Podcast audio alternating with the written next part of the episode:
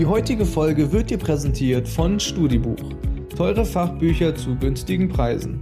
Gib Wissen Verwalter unter studibuch.de.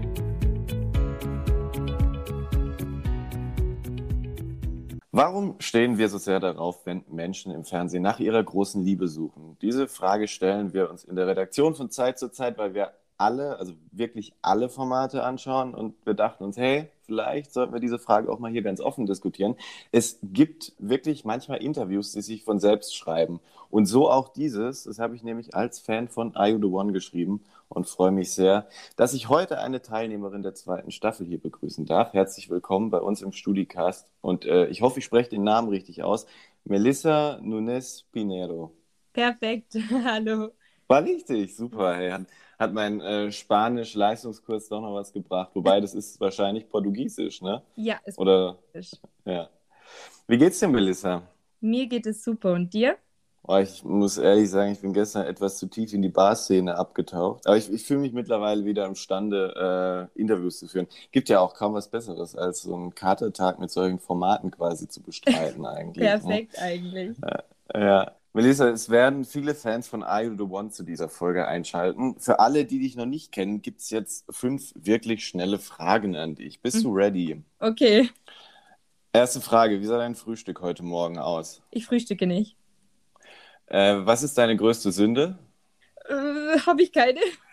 Was magst du am meisten an dir? Ähm, meine Lippen. Bauch- oder Kopfmensch? Äh, Kopfmensch. Und letzte Frage, wenn du mal an deine Mitbewohnerinnen und Mitbewohner von IO The One denkst, mit wem würdest du am ehesten mal gemeinsam Urlaub machen? Sabrina. Wie ist es denn so nach der letzten abgedrehten Folge? Ist ja jetzt schon eine Weile her, so wie beim Abi. Wir sagen uns dann, wir treffen uns danach, aber irgendwann hört man gar nichts mehr voneinander. Oder stehst du echt noch regelmäßig in Kontakt zu manchen? Also wir folgen uns ja alle, also fast allen auf Insta und ich muss sagen, immer wieder antwortet man auf Stories, aber mit manchen Mädels äh, stehe ich schon im regelmäßigen Kontakt, auch mal mit den Jungs immer wieder. Ja. Mit wem macht es noch so am meisten Spaß oder mit wem ist so noch die, die, die Verbindung so am intaktesten? Also am meisten habe ich noch mit beiden Vanessas, Sabrina, Mimi, Marvin und Leo, ja. Das ist ja einige. Ja, also, also ja, Mehr als äh, bei mir beim Abi, muss ich sagen. Gibt es äh, denn auch jemanden, den du gar nicht vermisst? Äh, ja. ähm, äh, muss ich den Namen nennen? Weiß nicht, nur wenn, nur, nur wenn du möchtest. Es gibt nicht nur eine Person, also ich kann dir die Personenanzahl mal sagen, es sind genau drei. Drei, okay. Genau. Ja, von 20 Zwei Mädels, ist, ja. ein Junge, das kann ich sagen, aber ich sage jetzt mal lieber nicht die Namen. Sonst gibt's das, das musst du auch nicht, aber ich finde drei von 20 ist eigentlich eine gute Quote. Ähm, ja, man kann nicht jeden mögen. Ja. Du warst Teil der zweiten Staffel von Are You the One? Für alle, die das nicht kennen, mal kurz die Erklärung. Zehn Single-Frauen, zehn Single-Männer treffen sich in einer tollen Villa irgendwo am Meer und suchen ihr Perfect Match. Das müssen sie während der Show rausfinden, wer das denn sein könnte. Ähm, ich muss gestehen, ich bin erst bei der zweiten Staffel eingestiegen. Du hast die erste schon geschaut. Kam daher auch der Wunsch, da mitzumachen? Also ich habe die erste Staffel angeschaut also mir war sie ein bisschen, ehrlich gesagt, zu langweilig. Aber ich fand es trotzdem ein schönes Konzept, weil es nicht wie andere Shows nur ums eine ging oder so. Ja, und dann daraufhin habe ich mir halt gedacht, komm, bewirbst du dich mal. Eigentlich ist ja gar nicht so schlimm. Ja, man hat gesehen, was dabei rauskam. Wie, wie, wie meinst du das? ja, wenn man die erste Staffel geschaut hat, sieht man, das ist ganz anders. Also komplette Gegenteil zu unserer Staffel. Und ich habe halt die erste Staffel gesehen und dachte mir so, ja, ich bewerbe mich da, weil das echt eine neutrale Show ist, wo es wirklich darum geht, also das ist so schwer zu erklären, aber es ist einfach sehr neutral und es geht nicht nur ums eine und sehr schön gestaltet gewesen. Mhm. Eben daraufhin habe ich mich beworben und dann, ja, ähm, die Leute, die unsere Show gesehen haben, wissen, wie es da abging.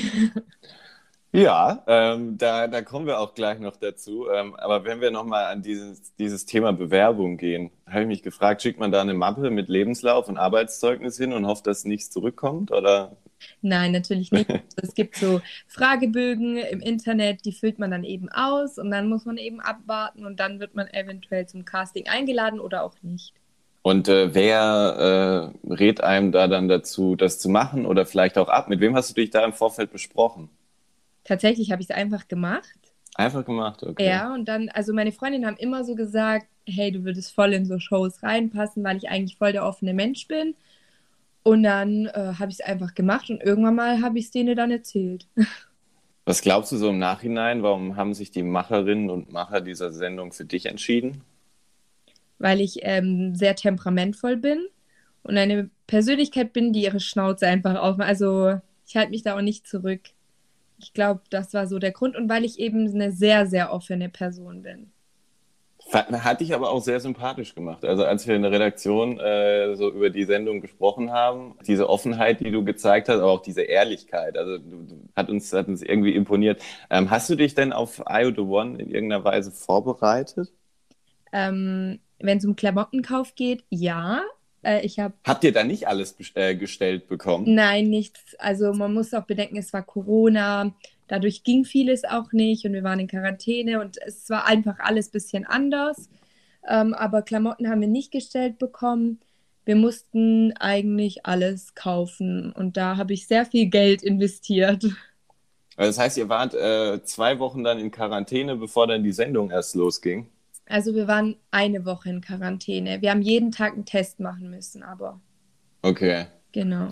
Habt ihr euch da schon kennengelernt so ein bisschen? Oder? Nee, tatsächlich nicht. Ach, da war man, da war man dann, ähm, da Genau. war man dann quasi alleine auf sich gestellt. Ja, ich glaube, das war äh, trotz Corona dann eine unfassbar bewegende Zeit, die du da erlebt hast. Äh, die Gruppe, die hat ja auch echt äh, mobilisiert. Man hatte dann irgendwann echt zu jedem, der da drin war, eine, eine Meinung und eine Haltung, so als, als Zuschauer würde ich das äh, äh, sagen. Als, wie echt hast du denn dieses Experiment äh, empfunden? Wie sehr konntest du da du selbst sein?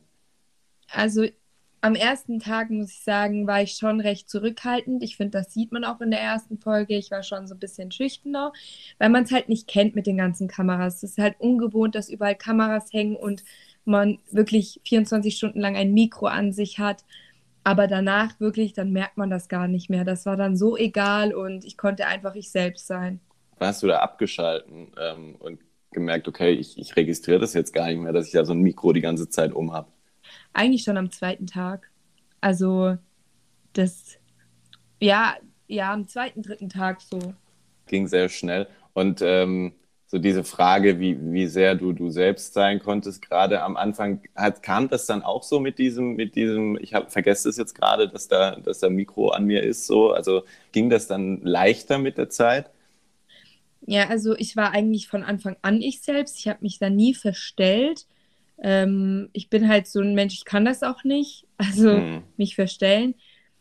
Aber wie gesagt, man merkt die Mikros und die Kameras irgendwann mal gar nicht mehr. Also wirklich gar nicht mehr. Es interessiert auch keinen mehr dann.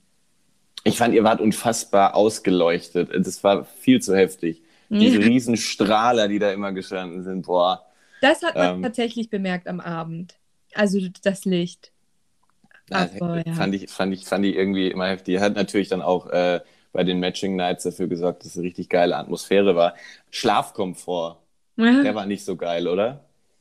Also es war viel zu warm, viel, viel, viel zu warm. Wir hatten ja keine Klimaanlage oder so und unsere Villa war ja recht offen, wenn man das so gesehen hat. Ähm, ja, ich habe drei Tage lang im Zimmer mit Marvin, Sascha, Dario, Sabrina und Dominik geschlafen und dann bin ich umgezogen ins größere Zimmer und da Mhm. konnte ich tatsächlich dann auch viel besser schlafen, weil wir nicht so eng aneinander lagen. Aber es war einfach viel zu warm. Gut, manche lagen ja auch etwas enger aneinander. Ne? Ja, ja, und äh, wenn es dann so warm ist und dann muss man noch Sachen mit der Decke über, äh, überdecken sozusagen, das ist ja ist schon, schon äh, hart. Wie, wie kann ich mir das so vorstellen? Du machst da jetzt mit und dann siehst du das im Nachhinein. Also das wurde ja abgedreht, ein paar Monate später ging es dann sozusagen los. Ähm, Mhm. Wie hast du diese erste Folge dann äh, geschaut? Ähm, tatsächlich habe ich die daheim geschaut. Nee, bei meiner Schwägerin habe ich sie geschaut, sorry. Bei meiner Schwägerin, äh, mit ihr zusammen habe ich die geschaut. Und wie ich die Folge empfunden habe, also wie gesagt, in der ersten Folge war ich total schüchtern, da habe ich mich selbst nicht erkannt, als ich das gesehen habe. Ähm, aber ja, für mich war das allgemein komisch, das im Nachhinein zu sehen. Einfach weil ich mir dachte, Melli, schmink dich doch mal oder so, weil als ich in der Villa war, habe ich tatsächlich immer gar keinen Bock gehabt, mich irgendwie zu richten oder fertig zu machen. Und im Nachhinein sieht man es auch, wie es aussah. Sag cool. Ah, jetzt, komm. Ey, wirklich, ich dachte mir echt so, boah, weil ich, ich war da echt immer diejenige, die sich kaum gerichtet hat, weil ich einfach keine Lust hatte. Weil ich laufe auch in meiner Freizeit fast nur ungeschminkt rum. Warum sollte ich es dann dort tun? So. Aber dieser, dieser Raum, äh, wo man sich dann geschminkt hat, der war ja auch maximal abstoßend. Da lagen drei Tonnen Klamotten drin mm. und dann diese Spiegel da vorne. Ich weiß nicht, ob ich mich da äh, gerne reingesetzt hätte und mich geschminkt hätte. Also, ich dort gar nicht fertig gemacht. Also, für die Matchnight fertig gemacht habe, da sieht man sogar manchmal ein paar Szenen. Ganz hinten auf dem Küchentisch ist so ein Schminktäschchen, das meins. ich habe mich draußen geschminkt. Ich weiß nicht, äh, wir sind natürlich jetzt äh, äh, in einer Situation, wo wir vielleicht den einen oder anderen so ein bisschen spoilern. Es geht ja darum, sein Perfect Match zu finden. Möglicherweise hast du das ja gefunden ähm, dort. Falls das so war, wie überrascht warst du denn von deinem Perfect Match? okay, ähm, tatsächlich war ich nicht so überrascht, weil wir das geahnt hatten. Also wir haben es schon geahnt, dass wir das Perfect Match sein könnten. Hättest du denn gedacht, dass diese Sendung, das kann man glaube ich so formulieren, weil dann, das wissen dann alle, was, was wir da meinen, am Ende diese Wendung nimmt, die sie in der letzten Folge äh, genommen hat. Ich sag's dir ganz ehrlich, ich habe die vorletzte ausgeschalten äh, und dachte, niemals passiert das, was dann passiert ist. Äh, tatsächlich habe ich es davor auch schon aufgegeben gehabt. Aber Warum habt ihr euch nicht früher einen Zettel geholt? Wir durften nicht. Ihr du? Ach so. Ja. Boah, das war so die ganze Zeit, wo ich mir so dachte. Es war eine Küchenrolle und ein Eyeliner. Und hier Mark, Marco war das doch, der so ja, am meisten. Marco. War denn die Stimmung äh, dann gerade am Ende richtig kritisch oder gab es auch zwischendrin mal so Situationen, wo du so dachtest, okay, wow, das, das läuft jetzt hier gleich aus dem Ruder? es gab immer wieder Situationen, also immer, immer wieder. Aber am Ende war es nochmal so, boah, keine Ahnung, was jetzt passiert. Also, ja. Hattest du, als du da drin warst, irgendwann mal so Zweifel, ist das jetzt wirklich das, das Richtige? Oder wann, wann kamen die? Ich meine, als wir gerade so ein bisschen das angerissen hatten, dachte, äh, hatte ich schon so das Gefühl, ähm, das, was du erwartet hast, äh, war nicht unbedingt das, was dann da passiert ist also ich muss dazu sagen, es war wirklich die schönste Zeit, die ich hatte. Es war die geilste Erfahrung, die ich hatte. Aber ähm, ja, es gab einen Moment, wo ich abbrechen wollte. Tatsächlich. Ähm, wo ich aufhören wollte und einfach nach Hause gehen wollte. Ja. Kann man den als Zuschauer, erschließt sich das, wann der war? Nee, gar nicht. Ach so, gar nicht, okay. Gar nicht mit. Mm -mm. Und war das dann eher sowas, dass du einfach irgendwie, dass es zwischenmenschlich da nicht gepasst hat? Oder ähm, war so dieses ganze Kamera ausgeleuchtet, 24-7 unter Beobachtung? Nee, gar nicht mal das. Aber ich bin, ich, ich tue es jetzt mal auf mein Sternzeichen schieben. ich bin vage und ich bin echt harmoniebedürftiger Mensch. Und die Harmonie dort hat gefehlt, einfach so richtig gefehlt. Es ging ja jeden Tag was ab und ja, irgendwann mal, aber bei vielen war das so, irgendwann mal kann man halt auch nicht mehr. Es ist halt schon anstrengend, wenn man keinen Kontakt zur Außenwelt hat, niemanden erreichen kann, man hat keine Uhr, nichts drin und dann irgendwann mal kriegt man halt so einen Tiefpunkt. Ja, ich hatte manchmal irgendwie das Gefühl, es gab manche Kandidaten und Kandidatinnen, die dann auch einfach Bock hatten, jetzt, jetzt Stress zu schieben. So. Also, wo, wo sich es wirklich auch 0,0 erschlossen hat, dass man ja. da jetzt irgendein Thema draus machen muss. Das ging schon in den, in den ersten Folgen los. So. Und ähm, ja, weiß nicht, hast du das auch so währenddessen, als du drin warst, so als anstrengend empfunden, dass, dass manche da irgendwie so versucht haben, sich dadurch in, in gewisses Licht äh, zu rücken oder auf sich aufmerksam zu machen die ganze Zeit? Auf jeden Fall. Auf jeden Fall. Sowas gab es immer wieder. Immer wieder. Ja. Was wir ja dann äh, nicht so gesehen haben, war, was kam denn nach dieser letzten Matching Neid, ähm, wir haben schon gesagt, überraschende Wendung. Schaut es euch an, falls ihr es noch nicht äh, getan habt. Wie lange wart ihr dann noch zusammen oder war dann sofort nächsten Tag Koffer packen, zack, nach Hause? Am nächsten Tag ging ich schon nach Hause. Tatsächlich. Also danach mussten wir direkt unsere Koffer packen und ab ins Hotel und dann am nächsten Tag früh aufstehen und los zum Flughafen. Bisschen hart, oder? War anstrengend. War anstrengend. So einen Tag hätten sie euch doch noch ohne Kameras eigentlich gönnen können. Wir waren dann eigentlich fast alle die ganze Nacht wach und haben geredet, ohne Kameras, ohne Mikros mal. Ja. ja. Was, äh, was war so spannend so an diesen Gesprächen, wenn es mal ohne Mikros äh, stattfindet? Was war das für eine Nacht? Beschreib das mal. Es, es war einfach ganz anders. Man, man hat sich immer wieder gedacht, oh nein, Mikro oder irgendwas, weil ich weiß nicht, man konnte endlich frei reden, obwohl man es da drinnen schon getan hat, aber man kann es halt nicht so frei reden, wie man denkt. Mhm. So. Gab es da jemand, der dich überrascht hat? So? Also man durfte natürlich in der Villa sagen, was man möchte, egal was. Ähm, aber außerhalb war das dann trotzdem noch mal was ganz anderes. Ich kann es nicht du? beschreiben, aber schwierig zu beschreiben. Aber wir haben dann über Gott und die Welt geredet, konnten mal über unsere Familien oder so reden. Das konnten wir auch in der Villa, aber das wollten viele nicht so, weil das trotzdem irgendwie dann schon recht privat ist oder ja, hat dieser Abend auch mhm. dazu geführt, dass du manche unter einem anderen Licht sozusagen oder in einem anderen Licht gesehen hast? Dass sich da auch jemand überrascht hat, als, als er oder sie mal so ohne Kamera gesprochen hat? Ähm, tatsächlich nicht, nee.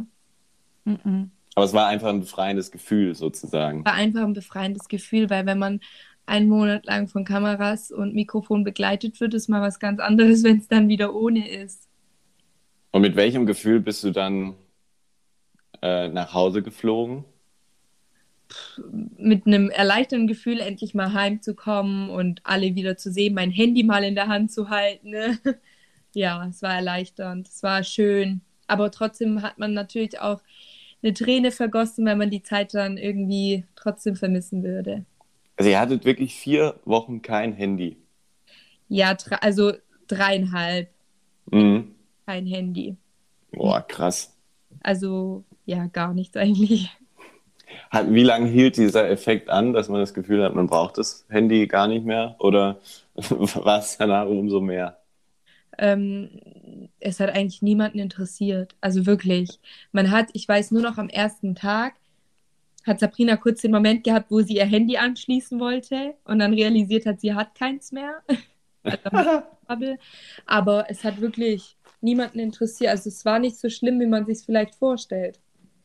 Du hattest ja aber noch einen Auftritt und äh, ich äh, muss sagen, das war äh, einer meiner Reality-TV-Momente äh, des Jahres, das große Wiedersehen. Ja. Wir wollen jetzt nicht zu so viel spoilern für die Leute, aber das ist ähm, ein purer Genuss, dieses große Wiedersehen. Hast du das auch so äh, genießen können? Ja, total. Natürlich nicht. es war, ähm, ich hatte schon davor keine Lust drauf und danach auch keine Lust mehr drauf. Ja, man, man hat schon geahnt, wie das enden wird, das große Wiedersehen. Und so ist es dann auch geendet. Ja, was, was soll ich dazu großartig sagen? War es denn wenigstens schön, ein paar Leute wieder zu sehen? Das auf jeden Fall. Ich habe mich okay. mega gefreut, die Leute zu sehen, mit denen ich mich total verstehe und die halt weiter weg wohnen. Da, mhm. da haben wir auch lange zusammen alle noch im Hotel gehockt und geredet und alles.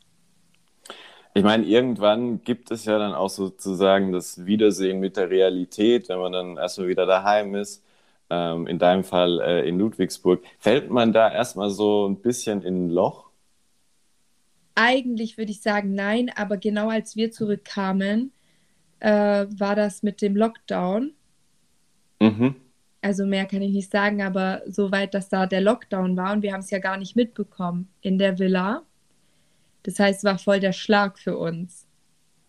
So. Dass ihr dann quasi so auf einmal daheim wart. So. Ja, und dann nicht mal irgendwie was unternehmen können oder sonst was. Inwiefern würdest du denn äh, jetzt dann auch mit ein paar Monaten ähm, Abstand sagen, dass sich dein Leben dadurch wirklich verändert hat? Also sehen dich äh, Menschen mittlerweile mit anderen Augen? Ich weiß nicht, ob sie mich mit anderen Augen sehen, aber die Resonanz, die ich nach Are You the One bekommen habe, war unglaublich. Also es hat mich auch mega gefreut, wie die Leute auf mich reagiert hatten. Und es hat mich natürlich gefreut, dass die Leute auch wirklich gesehen haben, wie ich bin und dass ich auch wirklich in der Realität so bin, weil ich verstell mich nicht. Ich verstell mich auch nicht für irgendeine Kamera oder so. Und es hat mich einfach mega gefreut. Ja, also es war danach schon sehr krass und dann kennen dich plötzlich so viele Menschen und damit rechnet man irgendwie auch gar nicht. Also es war eine krasse Zeit danach. Hast du denn mit, mit IO The One irgendwie so ein gewisses Ziel verfolgt, das quasi so als Sprungbrett äh, gesehen, um, um in der TV-Landschaft Fuß zu fassen? Also ich weiß noch, Dario meinte das, glaube ich, so, dass er eigentlich IO The One betrachtet hat als so das erste Mal Fernsehen ausprobieren oder möchtest du eigentlich nicht mehr in solche Formate? Nein, ich möchte nicht mehr in solche Formate. Mich wird man auch in keinem Dating-Format mehr sehen oder in einer Reality-Show, weil es einfach nicht meins ist. Ich bin einfach kein Reality-Star-Sternchen oder wie man das auch nennen mag. Ähm, tatsächlich war das auch kein Sprungbrett für mich oder so. Also ich habe die Erfahrung gesammelt und die war auch mega, aber ich bleibe doch lieber in der Realität. Warum? Einfach so, weil mir das irgendwann mal ein bisschen zu kindisch wurde, wenn man das so sagen kann. So mhm. viele Dramen danach, die passiert sind. Ich bin ein Mensch, wenn Leute lügen, bin ich eh so eine, ich bin ganz empfindlich, da könnte ich so ausflippen. Und dann, wenn man dann die ganze Zeit auf Social Media sieht, dass ein paar Kandidaten gibt, die dann anfangen, Lügen über einen zu erzählen, da denke ich mir so, diesen Stress kann ich echt nicht nochmal gebrauchen. Das ist so unnötig und einfach niveaulos vieles. Aber lag vielleicht auch daran, dass es eine sehr besondere äh, Gruppe sozusagen war, ne? Ja, das schon, aber ich finde, man sieht erst im Nachhinein die wahren Gesichter der Menschen, meiner Meinung nach. Und die habe ich danach, nach der, also während der Ausstrahlung und nach der Ausstrahlung ganz arg gesehen. Mhm. Ganz, ganz arg. Es gab und es gibt auch eine Melissa außerhalb von One, wenn wir über die sprechen, müssen wir hier mal einen Mann erwähnen, der diesen Podcast gerne hört und der Studiebuch mitgegründet hat, Michael Duran. Du kennst ihn, das haben wir ja. äh, festgestellt. Woher? Ähm, er war mein Lehrer auf dem IB. Witzig. Ja, also ich wusste tatsächlich, dass Micha äh, nebenher noch als Lehrer gearbeitet hat. Wie war er denn so? Jetzt können wir ja mal drüber reden sei gnädig zu ihm.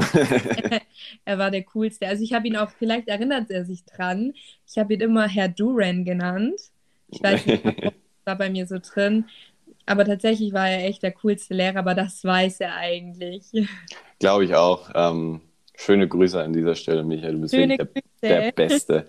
ähm, du hast äh, eine Ausbildung als Groß- und Außenhandelskauffrau angefangen. Könntest du dir vorstellen, sowas wieder zu machen oder was hast du für, ein, für einen Plan? Wie soll es weitergehen? Also nein, als Groß- und Außenhandelskauffrau auf gar keinen Fall.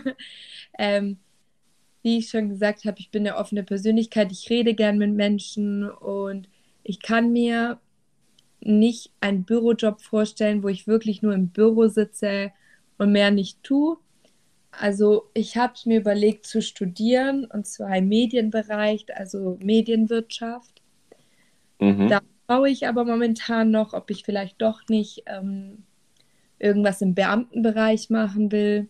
Also ich bin gerade noch so ein bisschen am Überlegen. Aber mir ist auf jeden Fall ein Studium oder eine Ausbildung sehr, sehr wichtig.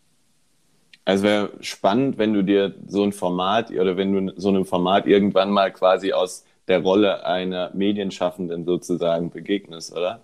Ja, mega. Hast du denn jetzt in dieser Zeit dann auch irgendwie für dich selber was quasi gelernt, äh, was so deinen weiteren Werdegang, was du dir so wünschst, angeht? Inwiefern gelernt für meinen weiteren Werdegang? Also worin vielleicht einfach deine, deine Fähigkeiten, deine Stärken liegen, was du gern machen möchtest, was du nicht möchtest?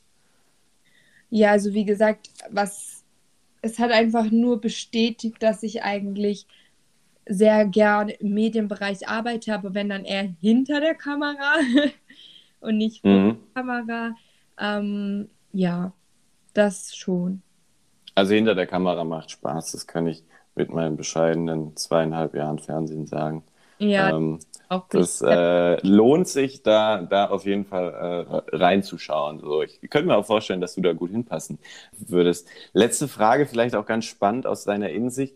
Warum lieben wir diese Formate wie Are You the One so sehr? Warum brauchen wir Trash-TV? weil so viel passiert und weil es einfach irgendwie Personen sind, die trotzdem, die sind fern im Fernsehen, aber trotzdem irgendwie so nah. Dadurch, dass man Instagram mittlerweile hat und irgendwie sie alle verteilt in Deutschland sind und vielleicht sogar in der Nähe. Keine Ahnung, da kann man sich vielleicht mehr so, ich finde es schwer zu erklären, aber da passiert viel. Es ist spannend, es ist lustig und man weiß eigentlich auch, dass es tatsächlich oft auch die Realität da drin für die Leute ist. Also so war das zumindest bei uns. Es war die pure Realität da drin, da wurde nichts gespielt oder so. Mhm. Ja.